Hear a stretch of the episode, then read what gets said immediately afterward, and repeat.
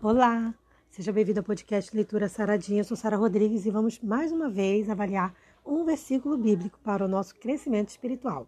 Vem comigo. O texto de hoje se encontra em Efésios 5, versículo 29.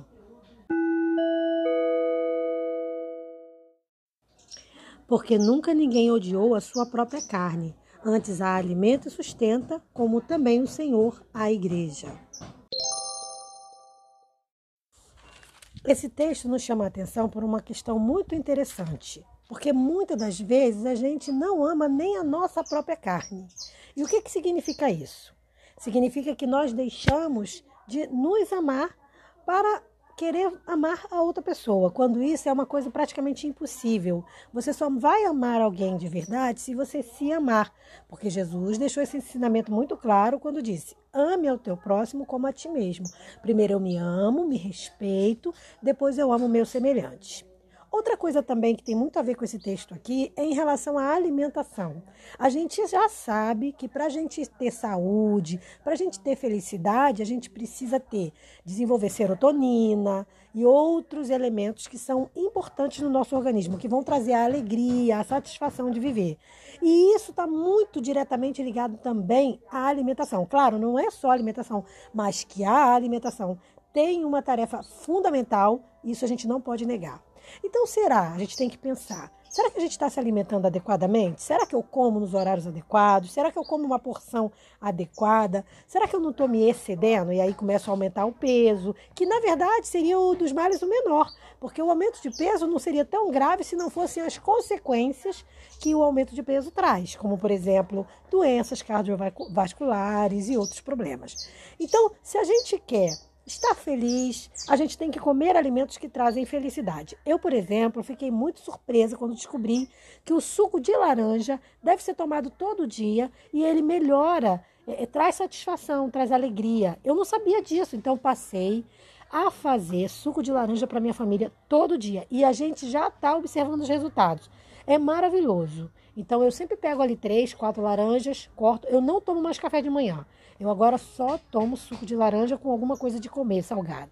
Mas assim, eu percebi o quanto isso está me trazendo satisfação. Então, realmente, eu estou falando por experiência própria. A alimentação ela vai trazer benefícios para a gente, não só físico, ah, eu quero ter um corpo bonito, não só isso, mas principalmente, que é o mais importante, a gente ter a saúde física para ter motivação para fazer as coisas, alegria, porque às vezes a gente fica depressivo, deprimido e a gente não para para pensar que, que isso pode também estar ligado à alimentação.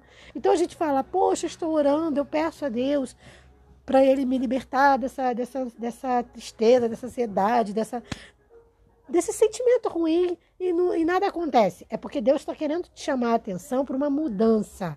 Que tudo ele já deixou aqui disponível para gente. É igual, por exemplo, se você não dorme bem. Existem inúmeros chás que fazem você dormir bem. Eu, no meu quintal, plantei dois pezinhos de. Um de cidreira e dois de capim-limão. Eu gosto muito de tomar capim-limão à noite e por experiência própria, eu posso dizer, ajuda você a dormir melhor, ajuda você a dormir bem. Então, a gente precisa, como o apóstolo fala aqui, a gente não pode se odiar. A gente não pode odiar nós mesmos. Se eu só faço coisas que me trazem só prazeres momentâneos, mas que a longo prazo me trazem prejuízos, de alguma forma eu estou odiando meu corpo. E, e Paulo diz: não se odeie. Ninguém odiou, ninguém pode odiar sua própria carne. Antes a gente precisa alimentá-la corretamente, sustentá-la corretamente. E é e tratar nosso corpo, nossa alma, como Deus cuida da igreja, porque Jesus ele cuida da sua igreja. Ele, ele, ele tem um amor muito grande pela sua igreja. E Paulo faz essa comparação de que nós devemos cuidar do nosso corpo como Jesus ama a igreja. Assim nós devemos nos amar. E somente nos amando estaremos preparados para amar o nosso semelhante, o nosso próximo. Então, pega essa visão. Começa a analisar se você está se alimentando corretamente, vê se você não está tendo alguma depressão, alguma ansiedade por conta de alimentos que você está comendo. Existem alimentos como o açúcar. Não é que você vai parar de comer, não, gente. Eu, eu como açúcar, tá? Mas é que você vai diminuir vai comer menor quantidade, não vai comer, não vai comer todo dia. Claro que, por exemplo, um bolo de chocolate recheado com chocolate granulado é uma delícia. A gente vai dizer, ah, é ruim. Claro que não.